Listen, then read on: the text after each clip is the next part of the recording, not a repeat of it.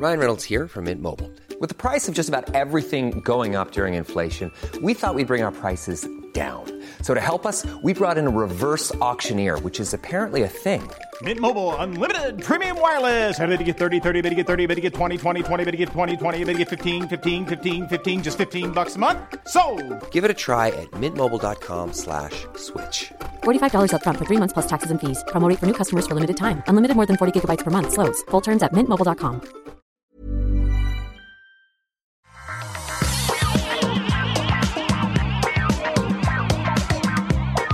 Bonjour à tous et bienvenue sur le Rendez-vous Tech, l'émission où on vous résume toute l'actu tech, internet et gadgets.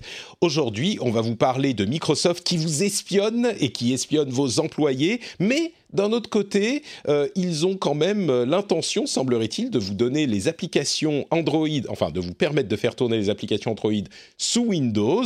Donc euh, Microsoft prend d'une main ce qu'il euh, donne de l'autre, ou l'inverse, si vous aimez les anglicismes. On va également parler d'Amazon, de Alphabet qui va résoudre les problèmes de pliage de molécules. C'est une innovation absolument folle du côté de la technologie euh, et de la biomédecine. Et évidemment, je suis Patrick Béja et je suis très heureux d'avoir aujourd'hui pour m'accompagner, malheureusement pas Jérôme Kainborg qui avait piscine. Euh, il- sa maman lui a interdit de participer à l'émission, donc euh, malheureusement il n'est pas là. Mais nous avons Cédric Deluca et Corben. Comment ça va tous les deux? Hello. Ça va, ça, Ça va. roule. Vous êtes en forme? Mais en vrai, c'est pas piscine qu'il a. C'est quoi alors? que bah, C'est juste qu'on est en hiver et qu'il fait nuit tôt. Te rappelle-toi, c'est l'excuse qu'il nous a dit. Alors, Il dit qu'il peut plus sais, sortir de chez lui. Midi, on sort plus. D'une part, je sais bien, en Finlande, vous savez, quand, quand vous me dites il fait nuit tôt, euh, moi ça me fait bien rire. En Finlande, euh, à 3 heures, on voit déjà les étoiles. Donc ça, c'est premièrement. Et ensuite, Cédric, moi je fais du show business. Je voulais faire quelque chose de rigolo, de comique. Tu vois, euh, il fait nuit tôt, c'est pas bah drôle. non, alors que sa drôle, maman lui interdit de faire le rendez-vous tech. Il fait nuit, on enregistre à midi, c'est pas drôle. Quand même. Non, mais il a besoin de faire des, des trucs avec des, des caméras et de la vidéo, tout ça. Il a besoin de la lumière du jour. Je comprends. J'ai travaillé dans le Et cinéma, figure-toi, Cédric, donc je suis sensible à ce Je genre d'argument. Euh. Corben, t'es en forme, toi? Ouais, écoute, super en forme ce matin. Très cool. Voilà, Très bien. le 1er décembre, j'ai eu un petit calendrier de l'avant, donc je, je suis bien. Ah, moi aussi. Le bonheur. Très bien, mon fils va, va ouvrir son premier, euh, sa première fenêtre du calendrier de l'Avent aujourd'hui. Donc, euh, il va être très content, j'en suis sûr, même si on n'a pas des, euh, des comment, c'est si pas des calendriers Kinder, tu sais, c'est juste une image. Même si à Donc, l'intérieur, il y a euh, un caillou. Ouais. Non, mais c'est juste des images, il y a c'est pas, il y a rien du tout. C'est juste, c'est les vrais calendriers de l'Avent. Nous, on est, on est sérieux. Oh, pauvre. Ah Avant ouais, de se lancer dans l'émission, j'aimerais tout de même remercier les auditeurs qui la soutiennent. Euh, Gia Nguyen, Nicolas Tapo- Tacori, Frédéric Breno, Frédéric Noël, Xavier Lebaille, Clément Petit, Franck euh, Kevin, ou Kevin Franck plutôt, Patrick, c'est pas moi, c'est un autre Patrick, Vincent Tesser, Lucas Wolf, et les producteurs qu'on remercie chaque mois, et il y en a un nouveau aujourd'hui, Kale, Olivier Maury et Martif. Merci à vous tous. Et les producteurs, euh, bah, c'est un niveau secret du Patreon. Donc, euh, si vous appréciez l'émission, n'oubliez pas patreon.com slash rdvtech. Euh, alors, avant de se lancer dans ces histoires de Microsoft qui espionnent les employés, c'est un sujet euh, presque philosophique, est-ce qu'on ou peut-être même légal, peut-être moral. Euh, J'aimerais, j'ai une question très importante à poser aux intervenants de cette émission, et je vais montrer sur Twitch. Bonjour à Oula. Twitch.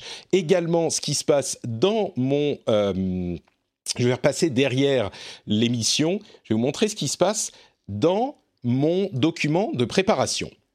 Ici, il y a les titres des euh, épisodes. D'un côté de la feuille de calcul, c'est une grande feuille de calcul avec des, centaines de liens. Le titre et les notes d'un côté, et de l'autre, juste le lien.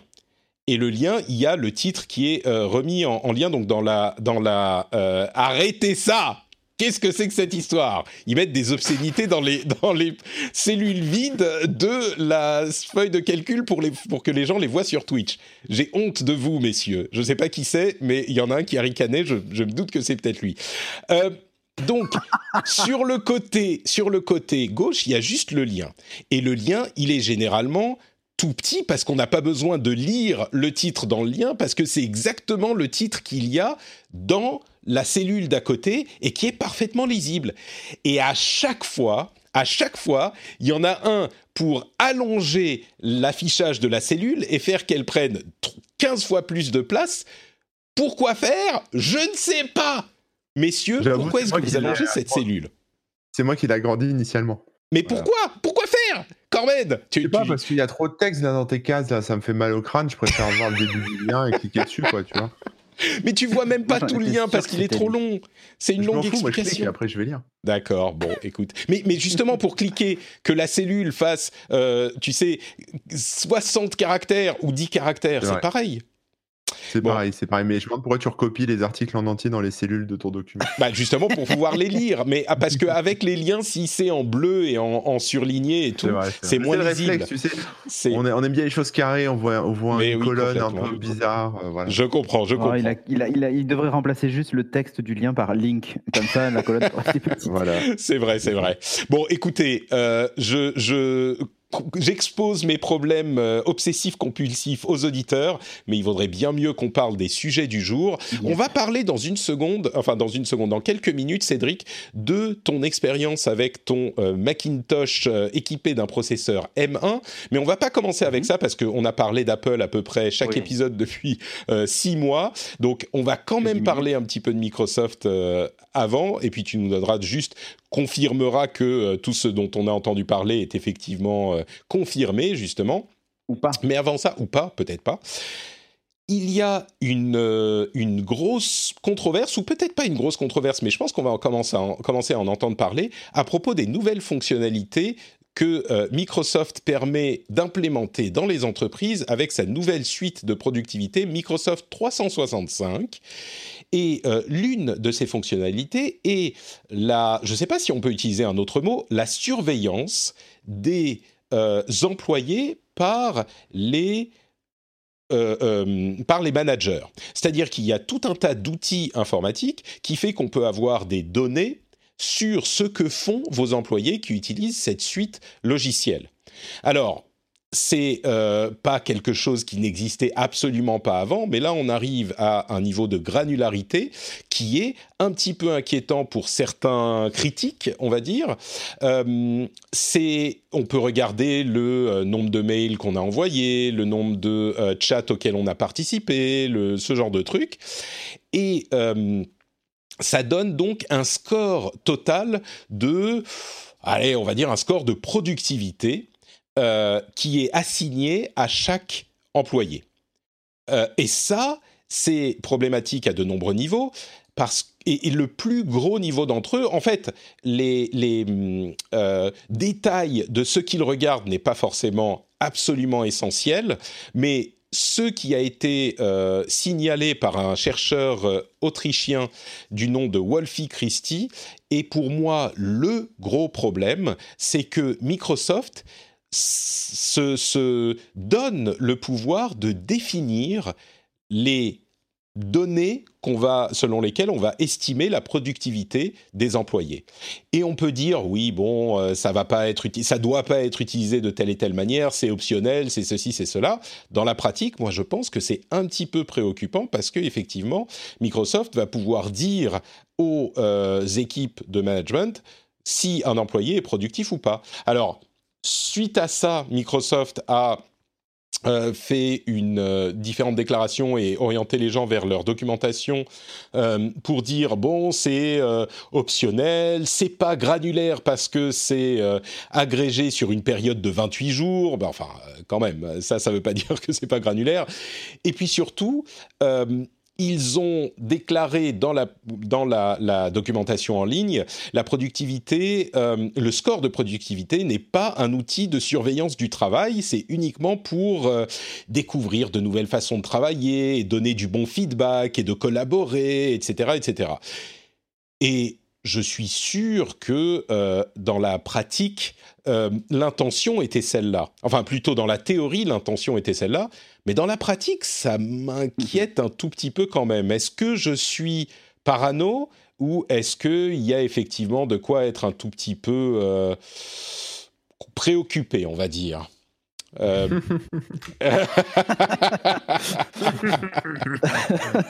bon, Corben, toi, je trouve, je Ouais. vais, du, du coup, je vais un petit peu tacler Corben aussi en même temps. Euh. J'en profite, on est amis. Euh, je trouve que tu, non, mais je te faisais la remarque il y a quelques jours sur Twitter. Je trouve que tu as l'habitude depuis quelque temps de pointer le négatif avec, avec comment dire, beaucoup de force. Et du coup, du fait de ton, c'est peut-être un autre débat, mais du fait de ton J'ai influence. commencé ton bouquin, on, on peut en parler, effectivement. Très bien. J'avais ok. point- je, je- je pointe, je pointe beaucoup. le- On va faire une petite parenthèse rapide là-dessus. Je pointe beaucoup le négatif, effectivement. Euh, et euh, tu m'as conseillé un excellent livre que j'ai commencé à lire, que j'ai pas encore fini, qui en gros nous dit que effectivement ça va mieux dans le monde. Il y a, tu pourras redonner le titre hein, si tu veux. J'ai oublié. C'est euh, Factfulness, un excellent livre de Hans Rosling que j'ai conseillé dans le dernier Positron. rapide, mais- Voilà, en gros, ça va mieux dans le monde. Euh, faut pas tout voir en noir et euh, il y a moins de meurtres, il y a moins de guerres, il y a moins, etc., etc. Maintenant, moi, mon postulat, euh, cher Patrick, c'est euh, pourquoi se contenter de, de quelque chose qui est moins pire alors qu'on pourrait aller vers, le- tu vois, quelque chose de, de Ah. mieux. Tu Bah vois. Je, je t'encourage voilà. à continuer le livre, c'est exactement ce qu'il dit aussi. D'accord. Euh, Bon, bah, je vais continuer. Mais, mais donc, Mais bon, mon, voilà. mon espoir là dans le dans le Alors. dans, dans cette euh, dans ce sujet spécifiquement, c'est que comme je trouve que tu pointes le négatif régulièrement, là, on est d'accord, c'est quand même ça sent pas bon quoi ce ce, ce truc là. Bah, Bah, en fait. euh, Bah non, justement, j'adore. alors attends, la Corben va nous donner le négatif et toi tu vas être euh, Cédric après ça le petit ange qui se repose sur notre épaule gauche et qui va nous dire qu'en fait c'est pas si mal. Vas-y Corben. Il va avoir mal à l'épaule. Alors si euh, si euh, oui si si, euh, si cette fonctionnalité elle est là, elle est dans c'est parce qu'il y a un besoin, tu vois. Mais ce qui est ce qui est dommage, c'est qu'on le voit de toute façon même dans les entreprises, c'est que ça va être la course à la pression, ça va être la compétition, ça va être celui qui qui en fait le plus ou voilà et ceux qui en feront le moins seront jugés, tu vois. Donc quelque part c'est c'est un peu enfin, c'est pas bien pour les, les salariés, tu vois, parce que même si ça n'a pas d'implication euh, directe, si on dit pas euh, tu seras payé en fonction du temps que tu as passé dans, dans Microsoft Office ou je sais pas quoi, ou ton score, etc., euh, c'est quand même. Ça, ça met. Tu sais, c'est un peu comme l'autocensure en fait. Ça va mettre une autopression que les gens vont se mettre parce qu'ils ils vont vouloir avoir le même score, etc. Mais tu as les mêmes scores dans les tableaux chez McDo ou tu vois, peu importe. Ça existe des gens d'entreprise, mais. mais là, voilà, c'est moche, quoi. C'est moche parce que ça, ça, ça met la pression à tout le monde, moi, je trouve. Ouais, ça met la pression et puis effectivement tu te tu te mets à inconsciemment euh, ne plus être maître, je trouve, quand tu sais que tu es regardé dans tout ce que tu fais parce qu'on parle de métriques du genre euh, le nombre de mails de- que tu as envoyé, le nombre de chats que tu as envoyé, tu vas essayer de euh, de te jouer de l'algorithme, de, de tricher avec l'algorithme et donc d'envoyer 12 000 mails genre d'envoyer en trois mails ce que tu aurais pu dire en un seul, ce genre de truc débile quoi, mais quand tu commences à comprendre les règles du du machin. Ouais. C'est ça, ouais. Mais ce genre de, de choses, ça pourrait être intéressant si c'était mis sur, un peu sous la forme d'un jeu par équipe. Tu vois, tu pourras avoir l'équipe euh, des commerciaux de la zone Est qui se battent avec l'équipe des commerciaux de la zone Ouest et, euh, et euh, chacun machin. Ouais, mais tu te bases Ouais, sur mais le même là, c'est pas le les- les. Ouais, et puis c'est pas les mêmes. C'est ça. Tu te, pas c'est pas les mêmes les mêmes conditions, c'est pas les mêmes. Mais Cédric, donc pour toi, c'est, euh, j'imagine qu'il y a déjà ce genre de choses dans les entreprises quand même, mais pour toi, c'est pas si gênant que ça? Ah non, si, c'est complètement. euh, je Ah d'accord, hein, donc t'es mais d'accord non, avec non, nous, ok. c'est- complètement, c'est complètement horrible. En fait, pour. euh, c'est- Enfin, je veux dire, c'est- c'est c'est l'outil. Moi, la sensation que j'ai, c'est que Microsoft a créé ça pour une chose qui est. Aujourd'hui, on est tous en télétravail, c'est difficile de savoir ce que font les employés. Là, on sait au moins s'ils ont utilisé la suite Office, combien de temps, s'ils participent sur Teams, s'ils sont connectés, si tu vois. En fait, on a ces stats-là euh, de- d'utilisation des, des trucs et du coup, tu es capable de Oui, dire, bah, pardon. employé en télétravail, euh, il était en train de, de bosser et pas en train de regarder une série Netflix puisqu'il est devant son Word ou son Excel. Tu vois. Bon, dans les faits, euh, il peut très bien regarder la série Netflix et taper n'importe quoi dans un document. Euh, Ouais, c'est ça, les gens de- vont se mettre mais- à, à taper euh, ZZZZZ sur le truc une fois toutes moi, les deux secondes en regardant sur l'autre faut pas fenêtre. se leurrer. Ce genre d'outil, même si à la base il est fait pour obtenir voilà un score d'efficacité ou je ne sais quoi euh, défini sur des critères qui pour moi sont pas incroyables, euh, il est essentiellement fait pour dire écoutez, nous on propose un truc sur euh, déjà c'est pas adapté pour tous les, les boulots comme dit Fanny dans le chat, mais mais euh, honnêtement c'est pour moi j'ai la sensation que cet outil tombe à point nommé pour euh, pour le télétravail et il y a peu d'outils concurrents qui proposent ce genre de choses. Et hum, il existe des outils pour fliquer les employés en télétravail. Mais c'est un truc à installer en plus sur la machine. Enfin bon, c'est compliqué. Là, c'est intégré dans la suite Office. T'as rien à dire à ton employé. euh, Ouais. Je crois que euh, voilà. je crois que ça part d'une intention, je ne sais pas si elle est bonne ou elle est mauvaise, c'est c'est l'intention un petit peu le, le péché capital de la tech qui est en même temps sa force, c'est euh, pourquoi le faire? Bah, Parce qu'on peut. On peut et on essaye Oui, et on non. voit ce que ça donne. Et Après- souvent, ça donne des choses intéressantes. euh, parfois, et peut-être souvent, ça donne des choses un petit peu dangereuses. Euh, je crois que là, ça partait d'une bonne intention parce que c'est vrai que il faut pas oublier non plus que les données, c'est l'élément essentiel de ce qui fait qu'on peut mieux, mieux comprendre une situation. Et je crois qu'il est, euh, on a tendance à s'inquiéter beaucoup de la question de, de la surveillance euh, parce qu'il y a des dérives, c'est sûr, mais les données en soi, comprendre un système, ça se fait par les données, et donc c'est un- une solution d'ingénieur, quoi. Là, je pense Ouais, que ça va trop loin pour être parfaiement honnête. Je ne serais pas vois, surpris que. Microsoft revienne en arrière là-dessus, mais Il faut aller Ouais. analyser les données. Après, sur. ouais, euh, alors, moi, je vois un usage quand même. Euh, parce que le, le distanciel, le télétravail, tout ça, on en parle en entreprise et tout ça, mais moi, je suis au contact d'étudiants qui sont à distance. euh, J'en fais revenir de temps en temps, mais ils sont à distance, c'est très compliqué de les suivre. Et euh, il y en a certains qui s'isolent. Et le fait de savoir si certains participent au moins au meeting Teams, tu vois, avoir ce genre de truc, ça- ça- enfin, voir si l'étudiant est décrocheur ou pas, ça peut être, ça peut être utile. Mais Ouais, sachant non, que mais moi, s'il n'y a pas de sanction derrière, ou tu vois, enfin, c'est- il n'est même pas question de ça, c'est au contraire pour essayer de lui dire bah tiens, est-ce que tu veux qu'on on s'organise autrement pour faciliter euh, ta, je sais pas moi, ta, ta présence, euh, alors, même si c'est du distanciel, mais tu vois, il y a, hum, il y a ce côté-là. Le problème, c'est qu'en entreprise, on sait comment ça se passe. C'est-à-dire qu'on n'est pas du tout dans la même bienveillance de dire tiens, il y a un employé qui s'isole ou machin. Et euh, bah attends, tu Je fais pas ton taf, je te paye pour faire quoi, tu vois? Le- Je crois que l'intention peut être bonne aussi, parce que en théorie, euh, les ressources humaines et même les managers, Bien le sûr. boulot d'un manager, Ouais, c'est de faire non, en sorte que ton euh, employé, enfin ton, ton subordonné, euh, fasse le meilleur travail possible pour que ton, ton, ta boîte gagne le plus d'argent possible. Et pour faire son meilleur travail manager, possible, idéalement, euh, il est à l'aise dans sa boîte, il est content, euh, il bosse bien. Et le fait d'avoir des données là-dessus, comme tu le dis avec tes élèves, euh, enfin avec tes étudiants, Mhm. ça peut t'aider à comprendre. Si tu vois qu'il y a une personne qui performe moins bien sur ça ou ça, qui fait moins de ci ou moins de ça, tu peux dire Attends, est-ce que tu as un problème? Est-ce que ce type de euh, projet te plaît pas? Est-ce que tu as un problème Bien avec telle personne? Enfin, je sais pas. Je pense que c'est l'idée de base, mais clairement, Le problème, c'est qu'on est en France de et-. Et Corben, vas-y. perçu comme ça. Ouais, je pense que c'est hérité aussi. euh, je sais pas si vous avez déjà euh, travaillé euh, sur des plateformes de, de freelance offshore, etc. Mm. Et mais ils proposent ce genre d'outils, par exemple, où tu peux fliquer. par exemple, si t'embauches un Indien et tu le fais bosser. Tu parles de, trucs comme Fiverr, ce genre de trucs ou Pas, forcément de- Fiverr, je connais pas bien Mm. Fiverr, mais de, trucs plus pro, tu sais, où tu les fais Ah développer, ils créent des choses, etc. D'accord, pour des projets long terme, quoi. Et tu as même des outils, en fait, les mecs euh, ben, installent sur leur ordi, comme disait Cédric tout à l'heure. Et en Ouais. fait, ça, ça fait des captures écran de leur écran, en fait, pour les, pouvoir les ça. fliquer et voir s'ils bossent vraiment ou si. euh.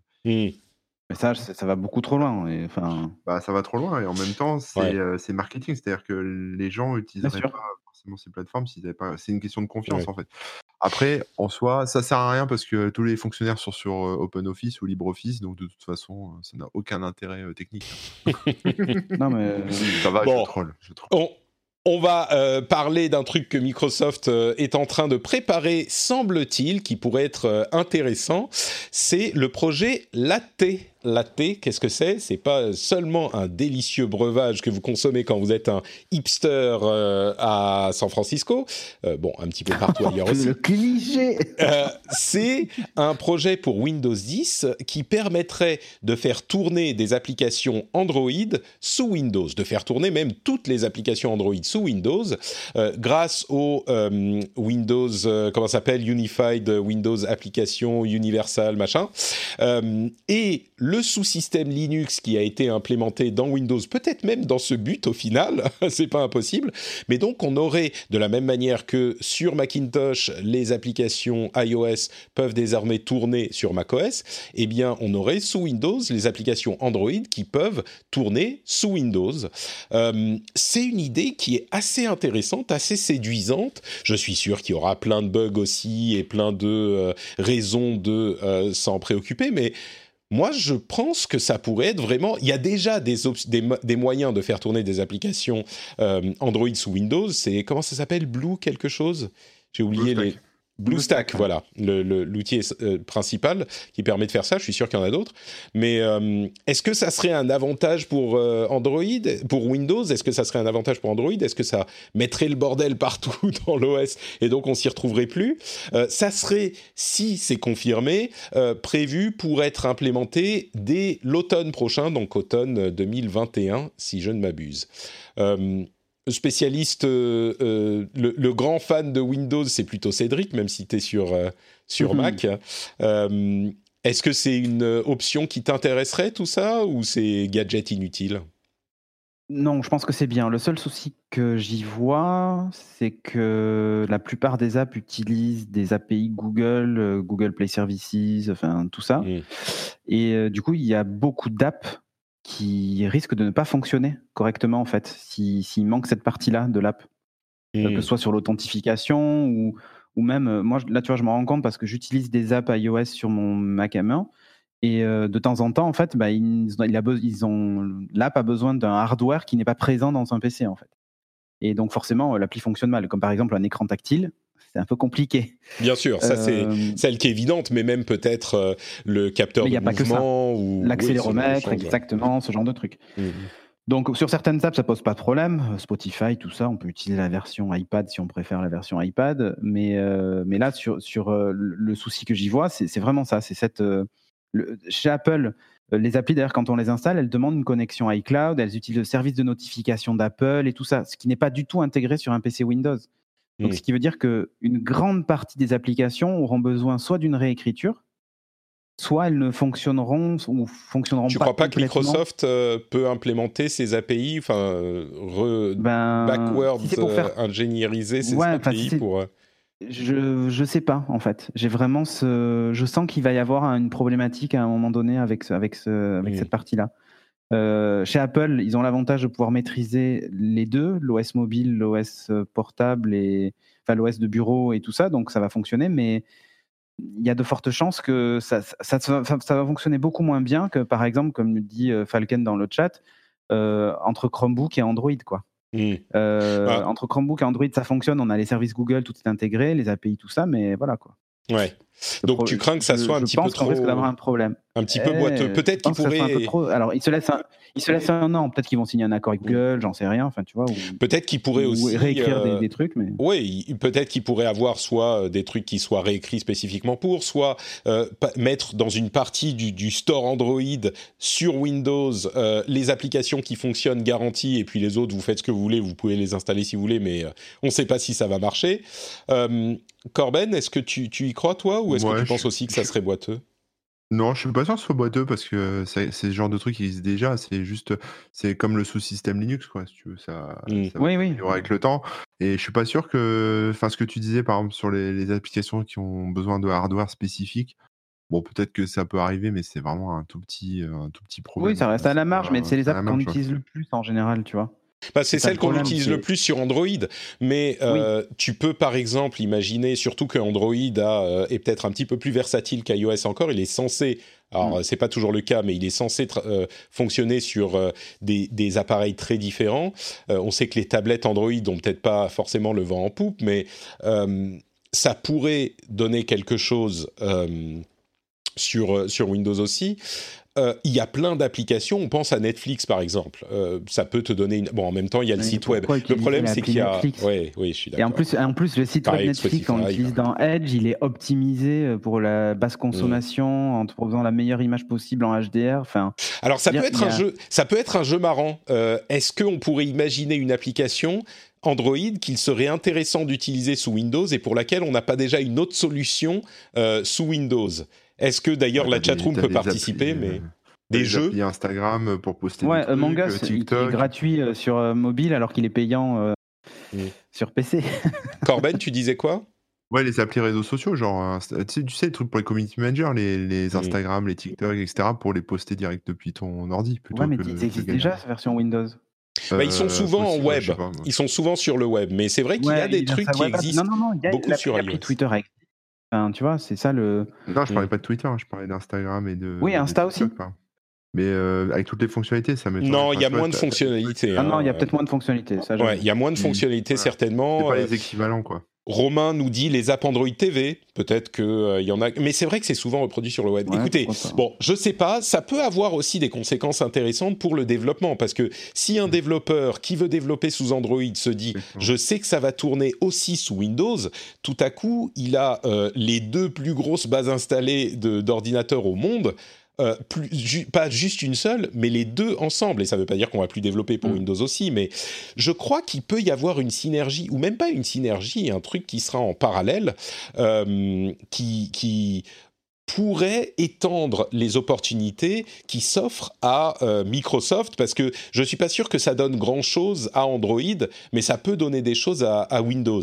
Et c'est intéressant de constater que à la fois du côté de macOS et du côté de Windows, on a les deux développeurs qui essayent de capturer le catalogue d'app du euh, mobile équivalent, si on met l'équivalence entre Android Mhm. et, et Windows, pour venir enrichir leur, euh, leur offre sur leur euh, OS de, de, de bureau, leur OS d'ordinateur. Ouais, mais là, voilà, moi j'ai vraiment très très peur de l'intégration.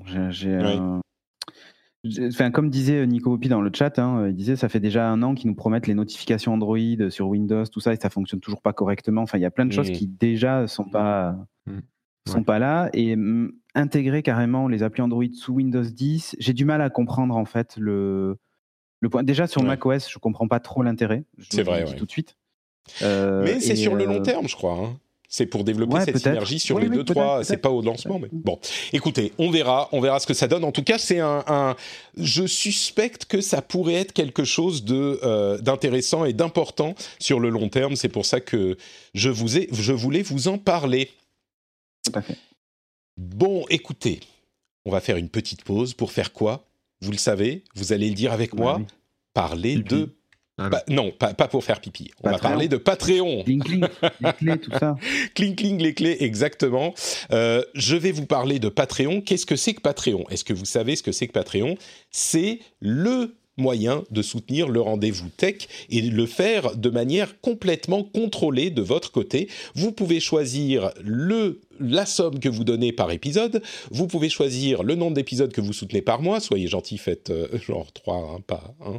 Euh, vous pouvez vous arrêter quand vous voulez. Vous pouvez choisir euh, 1 euro par épisode, par exemple. Euh, Vous dites euh, j'aime bien le rendez-vous tech, je l'écoute toutes les semaines depuis quelques mois et c'est vraiment un plaisir quand je me rends compte qu'il est arrivé dans mon app de podcast tous les mardis après-midi, tous les mercredis matins, quand je vais au boulot ou quand je vais faire la vaisselle. Et ben, je me dis ça va pas être un moment super chiant de ma journée parce que j'ai le rendez-vous tech. Et ben dans ce cas-là, ça veut dire que vous tirez une certaine valeur de cette émission. En plus, euh, on vous fait un petit peu rire, j'espère. On vous informe un petit peu également. Et si vous, avez quelque chose euh, que vous apporte cette émission, je euh, vous propose, si vous le souhaitez, de vous poser la question est-ce que vous voudriez donner quelque chose en retour? Vous n'êtes pas obligé, vous êtes parfaitement, euh, euh, vous pouvez tout à fait continuer à écouter l'émission gratuitement. Il n'y a aucun souci là-dessus. Ça me fait même très plaisir que vous continuiez à écouter. Mais si vous voulez rejoindre le groupe des gens formidables qui soutiennent l'émission en retour, eh bien vous pouvez le faire sur patreon.com/slash rdvtech. Il y a des bonus super cool, comme par exemple l'absence de publicité. Il y a également les timecodes qui vous permettent de passer d'un sujet à l'autre, si vous le souhaitez, assez rapidement, euh, s'il y a un sujet qui vous intéresse pas, par exemple. Il y a plein d'autres petits bonus, comme euh, une newsletter étendue. D'ailleurs, n'oubliez pas de vous abonner à la newsletter euh, sur notepatrick.com. Mais tous ces petits bonus qui font que vous avez, en plus du plaisir immense de soutenir l'émission, bah, une petite contrepartie pour votre soutien que j'apprécie énormément. C'est sur patreon.com slash rdvtech. Et je fais un petit clin d'œil à Gilles qui m'a dit qu'il venait de s'abonner et que du coup, il n'aurait plus la petite pointe de culpabilité quand il rentre chez lui, au moment où il met les clés dans le bol et qu'il entend cling, et il se dit euh, cling, Patrick. Et il se dit ah c'est vrai que j'écoute l'émission depuis un moment, euh, je le soutiens pas, ça fait un petit un petit. En fait c'est ça mon business model, c'est vous mettre pas vous faire mal hein, mais vous mettre un toute petite pointe de culpabilité euh, quand vous mettez les clés dans le bol pour que vous disiez oh allez allez je vais m'abonner un euro par épisode ça le vaut bien et Gilles vient de le faire et il m'a témoigné de ce fait qu'il n'a plus cette pointe de culpabilité qu'elle a été remplacée par une pointe de fierté Et ça, c'est mon vœu, mon souhait le plus cher, vous apporter de la fierté. Donc patreon.com slash rdvtech, quand vous mettez les clés dans le bol en rentrant chez vous, cling, Patrick, et de la fierté en prime. As a person with a very deep voice, I'm hired all the time for advertising campaigns. But a deep voice doesn't sell B2B, and advertising on the wrong platform doesn't sell B2B either. That's why if you're a B2B marketer, you should use LinkedIn ads. LinkedIn has the targeting capabilities to help you reach the world's largest professional audience. That's right, over 70 million decision makers all in one place. All the big wigs, then medium wigs, also small wigs who are on the path to becoming big wigs. Okay, that's enough about wigs. LinkedIn ads allows you to focus on getting your B2B message to the right people. So, does that mean you should use ads on LinkedIn instead of hiring me, the man with the deepest voice in the world? Yes. Yes, it does. Get started today and see why LinkedIn is the place to be to be. We'll even give you a $100 credit on your next campaign. Go to linkedin.com slash results to claim your credit. That's linkedin.com slash results. Terms and conditions apply. C'est ça. Cor- Corben, t'allais dire quelque chose Non, je dis c'est Pavlov. Hein, Mais- moi, j'ai non, mais- dressé mais oui. mon chat à revenir comme ça avec une clochette, donc pourquoi pas avec dans un bol. hein.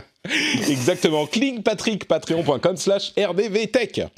Euh, alors, Cédric, parle-nous un petit peu de ce M1. Euh, quelle en est Ah, l'expérience avec ton nouvel appareil Apple qui transforme l'informatique avec ses processeurs ARM Que tu te sens plus beau, plus intelligent. Alors non, mais plus rapide. non. Ah, c'est pas mal. Euh, T'as vu comment je l'ai dit Euh, ça, Corben, il en peut plus. Bon, euh, pour, pour tout vous dire, c'est c'est pas la version la plus euh, musclée. C'est la version 8 CPU, 8 GPU quand même, mais c'est la version 8 Go de RAM, pas 16. Euh, voilà, c'est la seule option en termes Mhm. de puissance. J'ai que 8 Go de RAM. Et euh, c'est. En fait, je, je l'ai déballé dimanche sur Twitch en direct avec des gens. Et en deux heures, j'ai eu le temps de faire un, un max de trucs. Alors que normalement, euh, quand tu même tu installes ton Mac la première fois, tout n'est pas aussi instantané en fait. C'est, euh, pardon, c'est un MacBook Air ou un Mini ou un quoi? Un R. Un Un R, d'accord. Et, Ouais, ouais. et donc, oui, pour toi, pour toi le, le truc marquant, c'est ce dont parle tout le monde. C'est en fait un truc sur lequel on n'a peut-être pas assez Ouais, insisté. On va pas passer marquent. 10 minutes hein, sur, le, sur, Non, non, non, sur non. ce sujet, mais c'est la rapidité d'ex- d'exécution de l'OS que Ah, tout le monde a l'air de. Mais en quoi c'est incroyable? On, on- on- Quand je lance une fait, application, elle se lance non. sur mon Mac qui a 5 ans. Oui, bien sûr. Mais alors déjà, c'est pas valable pour toutes les applications. Mhm. Mais euh, prends ton téléphone dans ta main, ton iPhone là, Hop, et ouvre l'application. Twitter. Alors attends, attends. Ouais, je fais. Twitter. Hop, Je voilà, j'ai ouvert l'application Twitter. T'as vu la vitesse à laquelle ça s'est ouvert?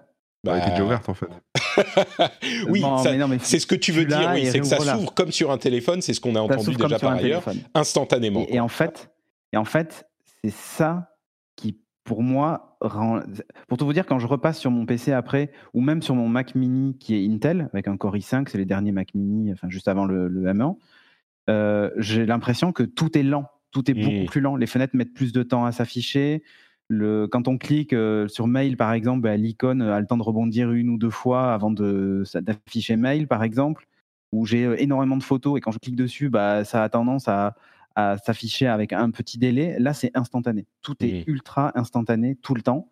Quand je ferme l'ordinateur et que je l'ouvre, c'est là et c'est tout de suite et c'est instantané aussi. Euh, il démarre extrêmement vite et il est, en termes d'autonomie, c'est monstrueux. C'est-à-dire que quand je l'ai déballé, j'avais 76% d'autonomie euh, dimanche. J'ai joué un petit peu avec, déjà deux heures en direct. hein. J'ai continué à, à- à- à jouer avec.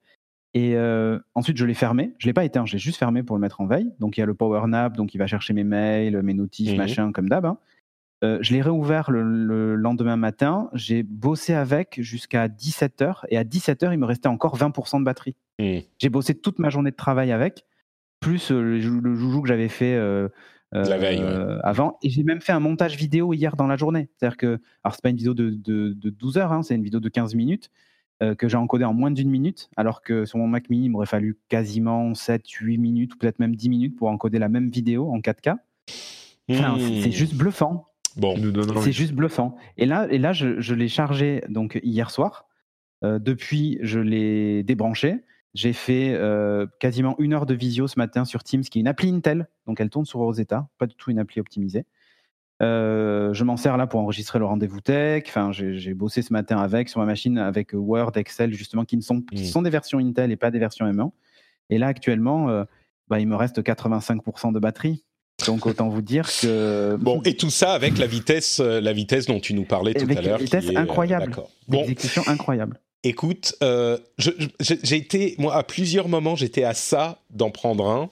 euh, pour, parce que je me dis c'est un moment qu'il faut comprendre et qu'il faut avoir expérimenté mais je vais je suis sérieux j'étais à ça je l'ai pas fait et je vais pas le faire peut-être qu'il faudra attendre le Ah, mais M2 Vraiment. euh, mais, euh, Maintenant, j'a- maintenant, j'attends surtout les nouveaux designs parce que ouais entre ce MacBook On est censé Air et en avoir MacBook Air de la génération Intel, c'est la même chose, sauf qu'il est fanless. Donc en plus tout ça sans aucun bruit. Hmm. C'est- incroyable en fait.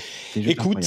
Merci de ton témoignage. On verra euh, dans les mois et les années à venir ce que ça donnera quand ça se Ah développera. oui, et je- un dernier truc. Le chargeur qui est livré avec, c'est un chargeur 30 watts qui est à peine plus grand que les, les anciens chargeurs d'iPhone. Vous savez qu'on avait les carrés là. Pas, Mhm. les, pas les plats maintenant qui sont devenus Ouais. tout plats, mais c'est à peine plus grand que ça. Donc c'est c'est minuscule à transporter. Voilà. Bon, écoute, ça fait envie, ça fait envie. Euh, parlons un petit peu de streaming. Tiens, euh, il y a une euh, plainte généralisée des artistes qui, a été adressée aux instances, pas aux instances, aux services de streaming de musique. Et il y a quelque chose qui est très intéressant là-dedans. À mon avis, c'est c'est pas tellement au euh, service de streaming qu'il s'adressait, c'était un moyen de faire pression peut-être sur les intermédiaires, c'est-à-dire les producteurs et les plateformes bien sûr aussi, mais les producteurs essentiellement, parce que ils se plaignent du fait que, en particulier avec la pandémie, on a de moins en moins de euh, personnes qui vont euh, en concert. Évidemment, c'est normal, et c'est vrai que les artistes ces dernières années faisaient moins d'argent sur la vente de musique, mais au moins ce qu'on disait, c'est allez, vous pouvez vous refaire sur les tournées, euh, ça va, vous n'allez pas venir pleurer. Et évidemment, maintenant, bah, plus de tournées. Donc, pof, voilà, bien, joué, vous l'avez dans l'os. Et le truc qui m'a le plus intéressé, qu'on voit. euh, dans l'article de Numérama sur le sujet, c'est les calculs de l'ADAMI qui euh, montrent que sur un, un forfait à 10 euros, on va dire 10 euros euh, par mois, voilà comment ça se répartit. 2 euros pour l'État par la TVA, ok, normal. 1 euro qui va au droit d'auteur, donc qui va peut-être être reversé quelque part. 6,54 euros aux intermédiaires, donc 30% pour les plateformes, là encore c'est le truc normal, mais 70% de ces 6,50 euros vont aux producteurs, c'est-à-dire les sociétés, euh, les, studios, les majors, etc. 70% va aux producteurs. Et l'argent qui va directement aux artistes, c'est 0,46 euros.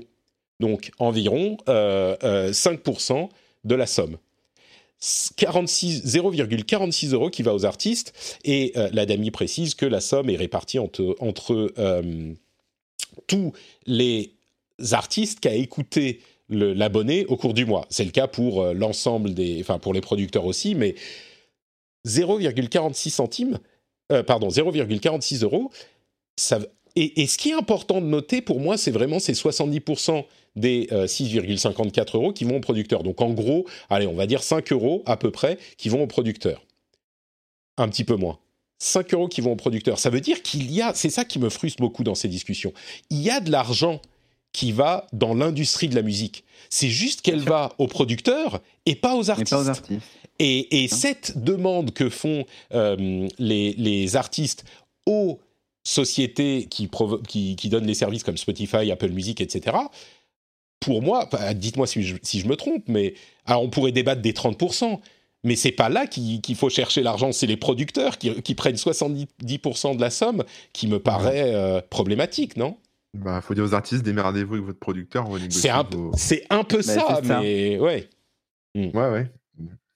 Ah mais ça c'est exactement ça. Et après on critique Apple sur les 70-30 euh, qui maintenant sont devenus 15. euh, Mais Bah c'est ça, et même là, il y a 70-30 plateformes producteurs, mais entre Bien les sûr. producteurs et les, et les, euh, et les artistes, et les il y a artistes, 90-10 quoi.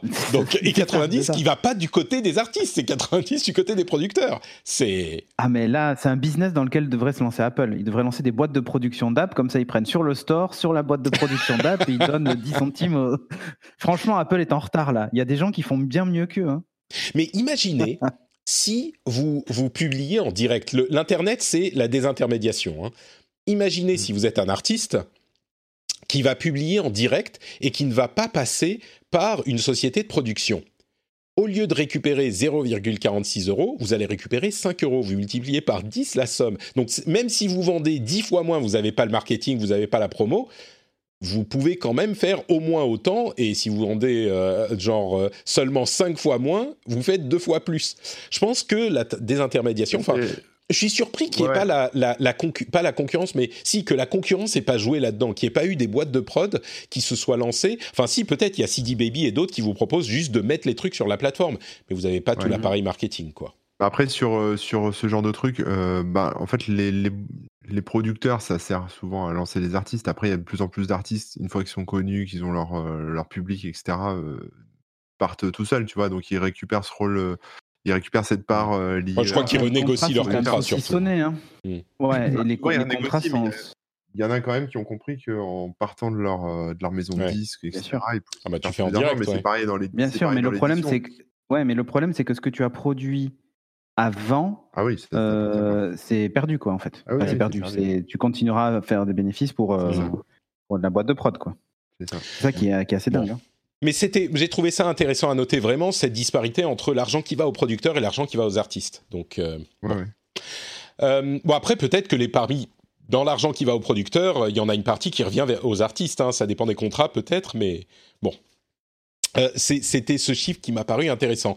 Puisqu'on parle des choses qui vont pas, euh, peut- on peut parler d'Amazon avec euh, Non, mais tout va mieux, plusieurs- Patrick. Tu peux pas dire que ça va mal dans le monde de manière globale. Tout va bien. Allez, allez lire vraiment euh, Factfulness, c'est hyper intéressant.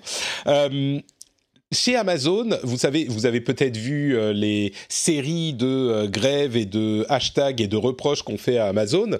Euh, dans, dans, pour euh, euh, Black Friday, il y a eu une action coordonnée dans 15 pays différents euh, de grève chez Amazon. D'ailleurs, j'ai essayé de commander un truc dimanche soir. Ça m'annonçait une livraison pour mi-janvier.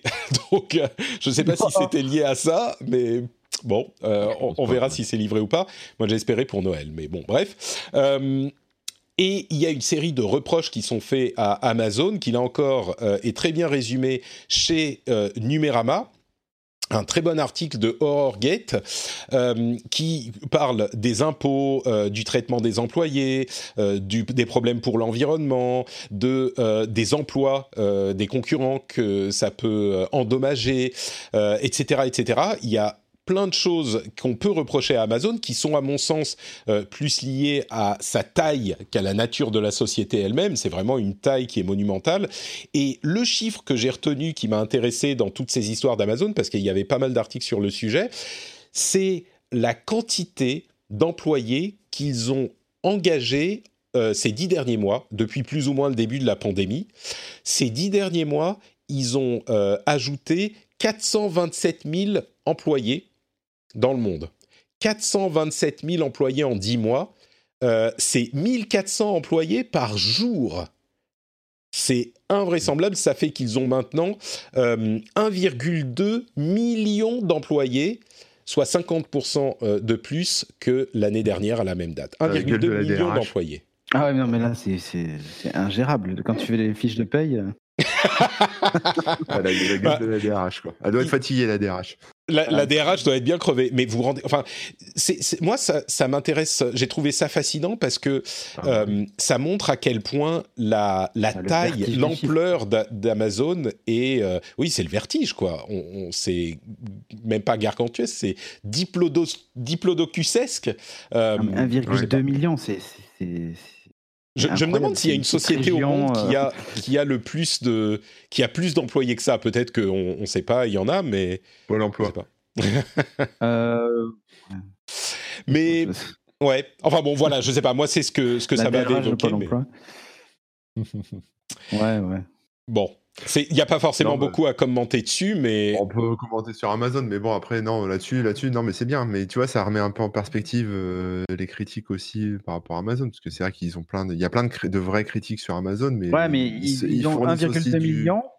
ils Mais fournissent combien ils en aussi ont détruit job. d'emplois Bah ça, j'en sais rien, moi, mais ils ont aussi. Ouais, mais des- c'est ça en fait, c'est ce qu'ils te disent. c'est- ouais, c'est la bonne question, mais ils ont, ils, Il y a- ont- ils embauchent. En plus, ils font vivre aussi plein de petits. euh, euh, commerçants, alors on peut parler des dropshippers et Ouais, compagnie, il y a plein de gens, plein d'indépendants avec la marketplace, etc. Mhm. Je sais pas, enfin après, euh, je pense que quelque part, ça se... peut-être que ça s'équilibre, j'en sais rien.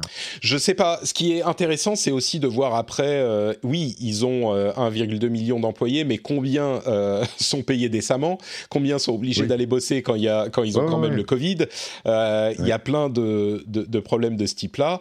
Il y a le fait aussi qu'ils sont en train d'arriver à une situation de monopole assez claire, même en France. Euh, Enfin bon, c'est très très complexe, mais ouais, la taille d'Amazon. Bah, moi, je vais citer euh, Mounir Majoubi, qui, selon lui, euh, et pas que lui d'ailleurs, mais euh, il estime qu'en gros, Amazon détruit deux fois plus d'emplois qu'il n'en crée.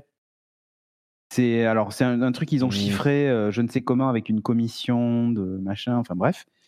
Mais euh, en gros, euh, ils disent ça. Ils disent, bah, quand Amazon crée un million d'emplois, en fait, ils en ont détruit 2 millions à. Ouais. Moi, j'ai, moi, j'ai toujours du mal avec ces, avec ces questions. Il y a clairement des problèmes avec Amazon, des problèmes sérieux auxquels il faut se, s'intéresser. Euh, la question des emplois détruits par les nouvelles technologies, c'est un problème qui est vieux comme les nouvelles technologies et donc qui date de Bien quoi, un ou deux siècles. C'est un peu le problème, c'est que c'est souvent des, des, des emplois très peu qualifiés et que euh, historiquement on on espère transformer ces emplois en emplois plus qualifiés pour des employés qui seront peut-être un petit peu moins euh, précaires.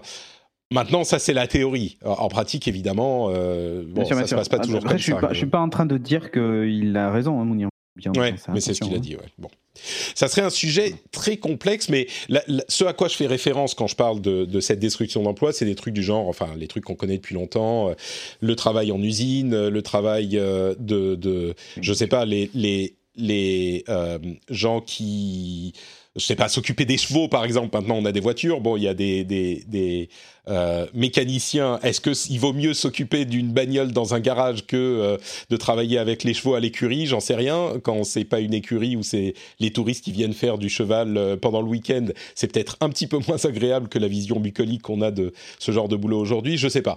Mais, mais d'une manière générale, c'est vrai que la technologie dé- détruit l'emploi. C'est un peu. Oui, mais- c'est du vision court terme, quoi.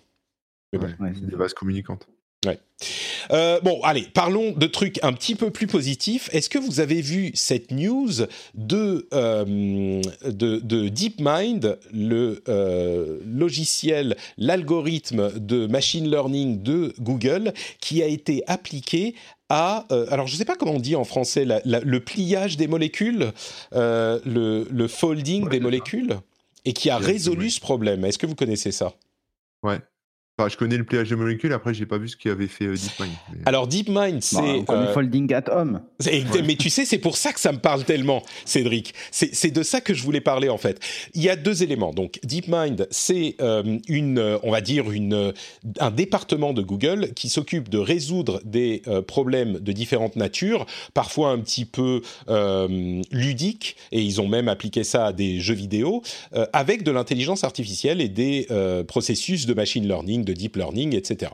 Donc euh, ça résout des problèmes de toute nature. Il y a quelques années ou une dizaine d'années, c'était pour euh, reconnaître des visages dans des photos, et c'est grâce à ça que vous pouvez désormais euh, avoir des identifications de visages dans les photos. Et puis il y a eu aussi des, des, des jeux d'échecs, et puis des jeux de Go, et puis du Starcraft, etc. Là, ils ont annoncé avoir réussi à appliquer ce problème, enfin à appliquer le logiciel, l'algorithme, au problème de la, du pliage euh, des molécules. Le pliage des molécules, c'est un problème médical très complexe parce que quand on a des molécules complexes, on ne sait pas quelle forme elles, prennent. Et euh, pour trouver des médicaments ou des euh, composés qui vont s'accrocher et s'adapter aux molécules pour en modifier le comportement, eh ben, il faut connaître la forme. Et ça, c'est super difficile de, de, réussir à connaître la forme. Et quand je dis des composés, je suis pas médecin, donc je suis désolé si je dis des, si je fais des erreurs qui, ou si je dis des choses qui sont pas précises, mais je résume en gros. Euh, donc c'est les médicaments en gros. Hein, quand je dis des composés qui vont s'accrocher aux molécules pour en fonctionner, pour en modifier le fonctionnement, c'est des médicaments. Donc on développe des médicaments euh, en partie en trouvant des molécules qui s'accrochent à d'autres pour en modifier le fonctionnement. Le problème c'est qu'il faut connaître la forme des molécules. Et ça c'est un problème vieux de 50 ans qu'il est hyper difficile de résoudre. Et on avait, comme l'évoquait Cédric, euh, des mise en commun de euh, puissance informatique avec euh, Folding at Home, qui était une initiative un petit peu comme le SETI at Home, euh, qui permettait d'analyser, le SETI at Home permettait d'analyser des signaux de l'espace pour essayer de voir si on détectait des aliens, des, extraterrestres, des signaux extraterrestres. Folding at Home, ça permettait de mettre en commun les processeurs des ordinateurs et même des PlayStation 2, je crois, à l'époque, euh, pour essayer de résoudre euh, mathématiquement la question de la forme des molécules. Et eh ben DeepMind, avec les, processus, les de machine learning habituels, hein, c'est-à-dire qu'on lui en a montré des centaines, des milliers de molécules et on lui a dit bah là elle est comme ça, là elle est comme ça. Et eh ben DeepMind a fini par réussir à associer le type de molécule ou la, nature de la molécule et sa forme, et peut désormais, avec des nouvelles molécules qu'il n'a jamais vues avant, peut euh, avec son euh, nouveau processus qui s'appelle AlphaFold, euh, eh ben, il peut en quelques jours, voire quelques heures, déterminer avec une très grande précision euh, la forme d'une molécule. Et ça, ça ouvre des possibilités absolument monumentales pour la euh, médecine et la biomédecine qui bah, développent ce type de médicaments. Alors évidemment, il y a plein d'étapes. Hein. Ça, c'est l'une des étapes dans le développement des médicaments. Mais de mon euh, point de vue euh, d'amateur, j'ai l'impression que c'est quelque chose de véritable, véritablement important, et c'est ce qu'ils disent dans l'article du New York Times auquel je fais référence. Hein, n'est pas que moi qui, qui ai cette impression, mais c'est une étape hyper importante pour le développement de certains types de médicaments. Et c'est un problème qui est tellement vieux que le fait de l'avoir résolu encore une fois grâce à la technologie est quand même euh, important. Enfin, grâce à la technologie ou pas, le fait de l'avoir résolu est quand même important. C'est une bonne nouvelle, non? Vous êtes content, vous aussi Franchement, c'est bah, oui. ça, me ça me fait plaisir, c'est une super bonne nouvelle. Et voilà, mais c'est cool. Vous savez quoi Le truc, c'est qu'il n'y a pas grand-chose à dire. C'est que en fait, on l'utilise à bon escient. Et... Bah, ils avaient remis en route un peu Folding at Home. enfin, en route, ça, ça s'était jamais arrêté, mais il y avait un gros buzz au début avec le, coronavirus, justement. On s'est dit, bah voilà, faut, faut plier la molécule. Enfin, faut, voilà, pour comprendre comment s'accroche le virus et ce qu'on pourrait lui faire accrocher dessus, etc. Les récepteurs, en fait. Et, et je me dis qu'avec ce genre d'outils, on eh ben exactement, exactement. C'est l'un des trucs auxquels ils font référence. Ils disent bah ça va pas servir pour le coronavirus parce que bah c'est trop tard maintenant, mais ils ont bon espoir que pour les euh, les pandémies à venir, parce qu'on est sûr qu'il y en aura aussi, euh, ça pourra aider à accélérer euh, de manière sensible le développement de médicaments pour gérer les, pandémies à venir. Donc, euh, c'est un super article du New York Times que je mettrai là aussi dans la newsletter. Je vous rappelle que vous pouvez vous y abonner sur notrepatrick.com. Mais euh, lisez l'article dans son ensemble, il est vraiment hyper intéressant. Ceci dit, je vais juste rebondir sur un truc que je crois que c'est Corben qui disait ça. Bah, c'est une bonne nouvelle, euh, voilà, il n'y a pas grand-chose d'autre à dire. C'est exactement le problème qu'on a avec les bonnes nouvelles tous. Hein. Quand c'est une mauvaise bah nouvelle, on va commenter pendant deux heures et se plaindre et dire oh mais c'est mais quand il y a une bonne nouvelle, bah bah oui, on a on a rien à dire dessus donc. Euh, ça dépend de la bonne nouvelle, ça c'est quand même un truc, euh, c'est super. Enfin, tout ce qu'on peut faire avec le, deep learning, euh, enfin le machine learning, etc. Moi, tous les jours, je teste des trucs, là, euh, j'hallucine, en fait. Je, je comprends même pas comment ça peut fonctionner, tu vois. Je me dis. Euh, Qu'est-ce que tu as testé d'intéressant en machine learning ces derniers jours Ça a euh, l'air assez magique. Bah, je sais plus, par exemple, tu avais un truc où tu peux faire tes bases de données toi-même, un truc de Microsoft là, qui sont sortis. Tu mets tes propres photos et, il fait ton propre dataset. pour Donc, déjà, toi, en tant que particulier, entre guillemets, tu peux faire tes propres propre dataset de machine learning. J'en ai vu pour générer de la musique, là, qui te fait des, des, partitions en notes MIDI, des choses comme ça. Enfin, c'est, ou même sur de la mmh. retouche de photos. Enfin, il y, y, y, en a plein. Ou sur les vidéos, tu sais, les, les fameuses vidéos qui se transforment dans 10 frames par seconde et tu les passes en 60 FPS. Ouais. Oui, on a vu beaucoup de, on a vu beaucoup de Oui. restaurations d'images euh, du début du siècle euh, qui ont été restaurées en fait en euh, 4K 60 FPS et c'est des images du, bah oui, de- de- du tout début un- du siècle et voire, euh, enfin du début du Un des trucs euh, que j'ai hâte de tester, c'est le GPT-3. En fait, c'est un algo pareil de machine learning qui en fait Ah oui, du texte. du texte. Mhm. Du texte, ça c'est extraordinaire parce que Alors là, je vais pouvoir, euh, je vais pouvoir me, me- me glander, mais alors d'une force. Je vais faire des articles GPT-3 là. Je vais coller trois articles du New York Times et pof, j'aurai un bel article fait avec ma, avec ma touche en plus. Ça va être Le- parfait. Le, GTP le GPT-3, on en a parlé à plusieurs reprises parce que euh, tout ce qui est deepfake, euh, audio, vidéo, machin, c'est du pipi de Ouais. chat par rapport à ce que, à les pro- aux problèmes que vont poser les deep texts, en fait. Et le Ah ouais. GPT-3 qui génère du texte qui est difficile, très difficile à identifier comme non généré par des humains. On en parlait il y a quelques semaines avec un bot sur Reddit euh, qui avait répondu à plein de questions euh, de manière hyper convaincante et que les, les gens ont mis des jours et des jours à s'apercevoir que c'était un bot. Et la seule raison pour laquelle ils s'en sont aperçus, c'est parce qu'ils postaient trop. Ils répondaient genre toutes les heures, ils répondaient à 10 articles d'un coup en une minute. Et, euh, et c'est comme ça que les gens s'en sont aperçus, sinon ils savaient pas. Et on peut imaginer ce que ça peut donner. Voilà Corben, merci, tu nous as fait retomber dans le catastrophiste, dans le catastrophisme. Imaginez ce que... Non mais, parce que moi je, je- je- je- j'en parle. Euh, Imaginez ce que ça peut donner avec les fermatrolls euh, qui n'ont même plus besoin Ah bah d'employer oui. des gens qui... Ouais. Enfin bon, bref. Bon, écoutez, une autre nouvelle plutôt enthousiasmante, surtout si vous êtes euh, joueur de jeux vidéo, c'est une nouvelle étude qui montre qu'aux États-Unis, en tout cas, pendant ces derniers euh, mois, pendant la pandémie notamment, euh, il y a eu une augmentation du nombre de joueurs et du nombre de temps de jeu, enfin du temps de jeu, dans toutes les catégories démographiques et en particulier dans les âges de 35 ans et plus.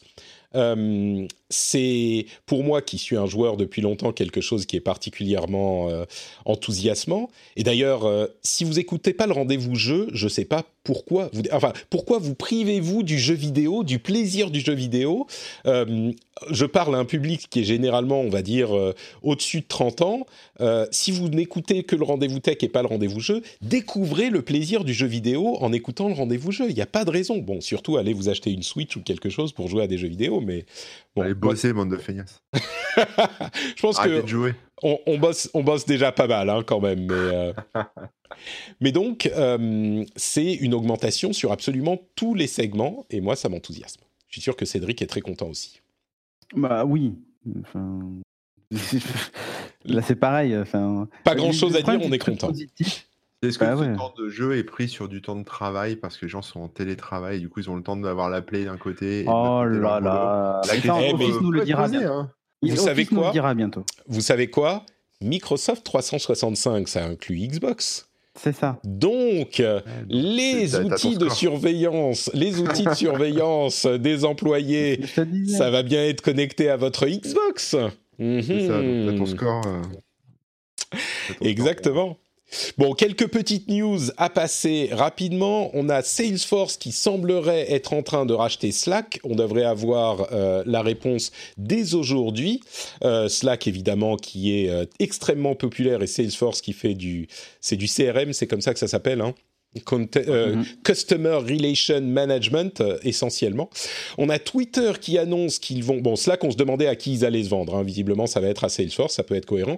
Twitter qui va relancer en début 2021 les, euh, la vérification des comptes Twitter. Peut-être que enfin je pourrais avoir mon compte Twitter vérifié. Je suis Ah oui, scandalifié. Je ne l'ai pas- Ah oui. Il n'est pas vérifié mon compte Twitter. Je, je ne sais toujours pas pourquoi. Vous savez que j'ai demandé plusieurs fois. C'était euh, avant qu'ils interrompent la, la vérification du, du- des comptes Twitter. Et à chaque fois, ils m'ont dit non, vous n'êtes pas éligible à la vérification. Je disais, Ouais. mais, Voilà. mais pourquoi? Parce que tu n'es pas Patrick. Ouais, c'est ça. Parce que je suis pas C'est pas Patrick. Patrick. c'est Notre peut-être ça. Patrick. Tu fais Ah, auto- c'est peut-être ça. C'était auto. euh, voilà. ouais. Oui. Je me suis. Je vois pas d'autre euh, explication. Euh, Il y a un truc intéressant qui se passe en Inde et euh, je vois les sujets passer depuis un certain temps et j'en parle pas forcément parce que bon c'est un petit peu loin de nous, mais je crois que c'est intéressant à noter tout de même. Ah j'ai pas mon abonnement au Financial Times a expiré donc je ne peux pas lire l'article spécifiquement, mais c'est pas grave, je vais vous dire de quoi il s'agit. Le gouvernement indien est en train de bannir des apps chinoises de leur écosystème dans le pays par euh, monceau et par brassée. Euh, il y a aujourd'hui plus de 200 apps chinoises qui ont été bannies d'Inde pour toutes les raisons que vous pouvez imaginer euh, de, de, suprématie, de d'espionnage, etc., d'autonomie. Et c'est en train de donner des opportunités à des développeurs indiens de remplir les, les espaces où s'étaient insérées les apps chinoises en Inde. Mais bon, ça pourrait donner lieu à des discussions euh, très longues sur la nature de hum, l'utilisation que fait la Chine des technologies et des apps. On pourrait en parler pendant des heures. Ça pourrait euh, euh, donner l'occasion de parler de la force économique des deux pays, etc. Mais c'est hyper intéressant de voir de quelle manière l'Inde est en train de nettoyer l'écosystème des applications locales de des applications chinoises. Euh, et donc je voulais le mentionner parce que c'est quelque chose quand même qui concerne euh, d'un côté euh, 1,5 milliard de personnes et de l'autre 2 milliards, je crois que c'est ça les chiffres. Donc euh, c'est difficile à ignorer quoi. C'est un jeu euh, tech et économique qui est hyper important. Enfin un jeu, je veux dire un jeu de- d'influence quoi.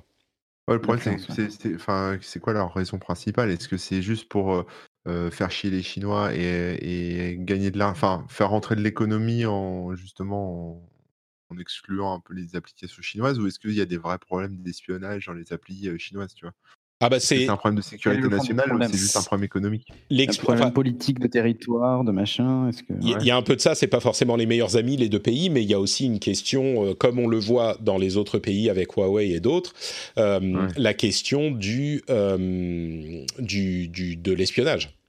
C'est Mm. clairement, clairement, il y a de ça, oui. Euh, Facebook est également en train de, euh, enfin également, Facebook est en train de lancer très bientôt euh, Libra. Vous vous souvenez de cette euh, monnaie numérique qui n'est pas une crypto-monnaie, euh, une monnaie numérique, euh, enfin si, qui est une crypto-monnaie mais euh, qui n'est pas euh, euh, euh, ledgerifiée avec un, Un wallet non, mais si, mais si, bien sûr qu'il y a un wallet. Ils ont une crypto-monnaie, mais ils n'ont pas de. Mais bon sang, j'ai mon cerveau qui fonctionne plus. Le ledger Pas de. de. De. Euh, Bon, le, le mot ne me vient pas. Euh, je suis sûr que la chatroom est en train de rire aux éclats de Patrick qui ne se souvient pas du mot. Euh, de chaîne, mais oui, c'est ça. De euh, blockchain. Merci, voilà, on y arrive, de blockchain. On m'a dit blockchain chaîne, ça m'a. C'est pas sur blockchain, donc c'est pas décentralisé. Mais peu importe. Vous vous souvenez Ouais. que Libra avait été annoncé il y a euh, quoi un an de ça, avec euh, des ambitions extrêmement importantes. Ils ont dû les revoir à la baisse parce que tout le monde a dit euh, mais attendez une seconde, euh, Facebook avec de l'argent virtuel qu'ils contrôleraient, qu'ils contrôleraient. Ils ont fait beaucoup d'efforts pour dire non non, on contrôle rien du tout, on le donne à quelqu'un d'autre, c'est pas nous qui allons contrôler, tout le monde se méfiait. Bon, il semblerait qu'ils lancent tout de même leur monnaie virtuelle en janvier, mais avec un format beaucoup, beaucoup, beaucoup plus limité, qui serait uniquement une monnaie qui est adossée au dollar. Je pense que c'est quand même quelque chose d'extrêmement important euh, pour les monnaies virtuelles et il est tout à fait possible que même sous cette forme minimisée, ils aient une- un succès hyper important. Mais euh, à voir ce que ça va donner. Ça, ça sera, c'est pas encore confirmé, hein, c'est une rumeur, mais ça serait en janvier. Ça va être cool. Ah, écoute, ça, on, on- je suis sûr qu'il faudra faire un épisode entier pour euh, parler Ah de ouais. toutes les conséquences que ça pourrait avoir, mais c'est hyper hyper important. On en avait déjà parlé euh, quand il l'avait annoncé. Euh, et puis enfin, un petit mot sur Zoom qui a euh, cette année annoncé des revenus pour euh, le troisième trimestre de 777 millions de dollars. Et si vous voulez comparer à l'année dernière, l'année dernière, ils avaient, enfin cette année, ils ont fait 367% de plus par rapport à l'année dernière. C'est quand même quelque chose de d'intéressant à noter quand on voit ce qui s'est passé avec la pandémie, évidemment. quoi d'autre? Vous savez quoi? On a suffisamment parlé de trucs déprimants, donc on va peut-être vous éviter les méandres de l'article 24 euh, de la loi sur, euh, comment elle s'appelle, la sécurité numérique, sur la, non pas la sécurité, la, ah, bon, vous vous souvenez, euh, le document absolument édifiant de Loopsider sur le tabassage du producteur Michel Zecler a fait le tour du web, je suis sûr que vous l'avez vu, ça a conduit le gouvernement à vouloir remanier la loi qu'ils avaient déjà votée, Bon, c'est un petit peu plus politique politique que vraiment euh, techno, donc on va pas forcément en parler maintenant, surtout qu'on ne sait pas très bien ce qui va se passer. On en reparlera et on reparlera surtout des conséquences pratiques, euh, techniques et technologiques et des questions que ça pose quand on euh, saura de quoi il en retourne et que ça sera euh, validé, pour le moment, il faut qu'elle passe par le Sénat, que le Conseil, constitutionnel se prononce dessus. Donc, euh, merci, un poil dans la main, c'est la proposition de loi sur la sécurité globale. Merci. donc bon, voilà, on va pas forcément se perdre dans ces méandres-là aujourd'hui. Par contre, la France a déclaré que Google, Facebook, Microsoft ont euh, accepté le principe du paiement euh, de la taxe sur le numérique. Amazon et Apple, ils sont visiblement euh, pas encore complètement d'accord, mais c'est dans le cadre où l'accord global de l'OCDE est retardé parce que la pandémie a amené les gens à s'occuper de d'autres choses euh, que de, cette question-là, mais c'est toujours en cours. Vous savez, cette taxe sur le numérique qui fait en sorte que les grandes sociétés payent euh, une part de leurs revenus plutôt qu'une part de leurs bénéfices, puisque les bénéfices sont baladés de pays en pays, alors que les revenus sont très spécifiquement dans un pays. Et donc la France a pris les devants sur l'OCDE, comme il l'avait annoncé, et va faire payer. Euh, différentes euh, grosses sociétés du numérique. Euh, bien sûr, une bonne partie de ces sociétés ont annoncé qu'ils allaient répercuter la taxe sur le consommateur final. Ok, on peut en débattre là aussi, mais au moins ils vont payer leur part à ce niveau-là. Il n'y a pas d'engagement, on va dire. Enfin, c'est sans engagement. Hein. C'est ce qu'ils disent. Je veux dire, il n'y a pas de contrainte en fait par rapport à ce qu'ils ont signé. Euh, bon, disons qu'ils ont signé, ils ont dit OK, on va le faire. Euh, ça serait surprenant qu'ils disent OK, on va le faire et qu'après ils ils le fassent pas. Oui, oui, oui, mais ça, ça, se serait déjà vu. Enfin, tu vois, c'est pas, ça, ça les engage à rien, quoi. Bah, tu sais, c'est, c'est là, ils avaient dit c'est en décembre 2020, avant la fin de l'année 2020, qu'on va le mettre en place. Bon, euh, je pense que euh, ceux qui ont dit OK, c'est bon, on est d'accord, euh, ils vont payer leur argent à l'État. Et les autres, ils sont en négociation. Je crois que c'est une situation où ils ont moins à perdre qu'on pourrait le penser, et puis ça risque de se répercuter sur les, sur les utilisateurs finaux. Mais bon, sans repartir sur tout ce grand débat, je dirais que moi, ça met les choses un petit peu à plat et euh, ça permet à la concurrence de jouer. Et puis les prix vont peut-être monter un moment mais il y a la concurrence qui risque de les faire rebaisser après. Enfin je sais pas moi je ça pointe du doigt les mauvais ceux qui n'ont pas voulu signer aussi. Aussi c'est vrai ouais. Mais je crois qu'ils vont signer aussi hein. je crois qu'au bout d'un moment ils vont signer. Et au pire ils, ils augmentent leur prix de 3% tu vois. Mais euh, bon mm. bref. On pourrait en, en faire tout un épisode mais le statut c'est que c'est en cours. Voilà, on, on, a conclu avec euh, tous ces petits sujets fort sympathiques je pense qu'on a fait un épisode bien rempli et bien intéressant. Est-ce que, messieurs, euh, avant qu'on se quitte, vous pourriez nous dire où on peut vous retrouver sur Internet? On va commencer par Cédric Deluca. Est-ce qu'on dit Deluca ou Deluca? Je sais pas pourquoi je dis Deluca. Deluca, d'accord. Tu le fais à l'italienne, euh, voilà, tu peux. je parle avec les mains, Cédric. Mais enfin, bon. C'est ça.